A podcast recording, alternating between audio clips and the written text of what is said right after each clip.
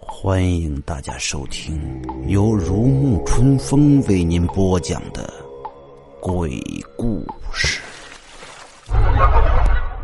当何源和王军军赶到陆明轩所在的公寓楼时，却被告知他被警察带走。为什么？何源不解的问道。有人看见他曾经和跳楼的女生同时出现在十号楼七层。楼管漫不经心的答道。何源却一阵心慌，十号楼那正是宋宇所在的公寓楼啊！王军军猜测这事情不好，忙说：“我们去警察局看看。”王军军和何源到达警察局的时候，陆明轩已经被扣押了起来。那个熟悉的老警官告诉何源，陆明轩涉嫌杀死唐旭云。不可能！何源忙说道：“他们两个无冤无仇，而且唐旭云不是坠楼身亡的吗？”有人看见。是他把死者推下楼的，而且老警官看了看何源道：“他已经承认了，不可能，他没有作案动机呀。”何源说道。王军军拉住激动的何源，对警官说道：“我们可以去看看他吗？”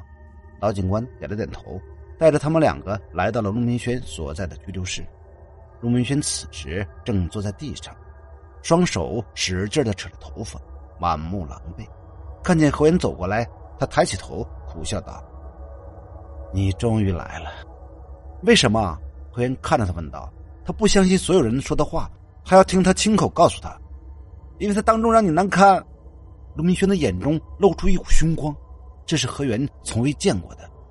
所有敢伤害你的人都得死。可他没有伤害我呀！何源几乎是低吼了出来。他当着那么多人的面指责你，甚至还打你，难道他不该死吗？陆明轩杀红了眼的样子，全然失去了理智。何源摇了摇头道：“宋宇呢？你为什么要害死他呀？”其实何源并不知道宋宇究竟是怎么死，他只是一气之下喊了出来，因为他更该死。让何源惊愤的是，他又一次承认了，他不过是一个有头无脑的暴发户，一个无古不食的大俗人。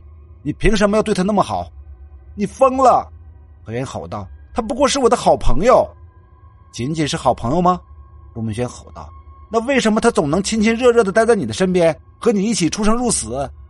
每次你有困难都瞒着我，却让他待在你的身边，你分明就是喜欢上他了。”何源对陆明轩的无理取闹已经几近崩溃了，便吼道：“就算我喜欢他又怎么样？碍着你什么了？你承认了？”哈哈哈！陆明轩发疯的笑了起来：“碍着我什么了？”何源呐，何源，难道这么多年你一直都看不出来我喜欢你吗？我爱你，你知不知道？我爱你，所以我不允许你喜欢别的人。陆明轩的话让何源一下子愣在了那里。他一直只把陆明轩当做好朋友，哪里知道他竟然存了这份心思，还为此发了疯。原来一切还是因他而起。那。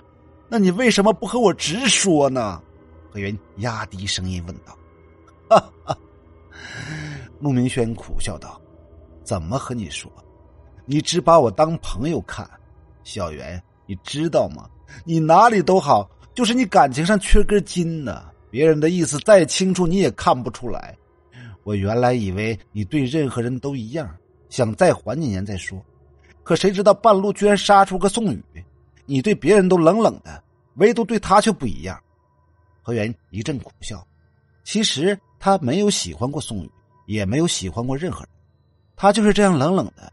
爱情这个词儿从来不曾出现在他的生命里，因为他不相信爱情。可他该怎么告诉陆明轩这些呢？他已经失去了理智。王君君见气氛尴尬不已，忙出来道：“陆明轩，你知道我们今天来的另一个目的是什么吗？”陆明轩看了看王君君，摇了摇头。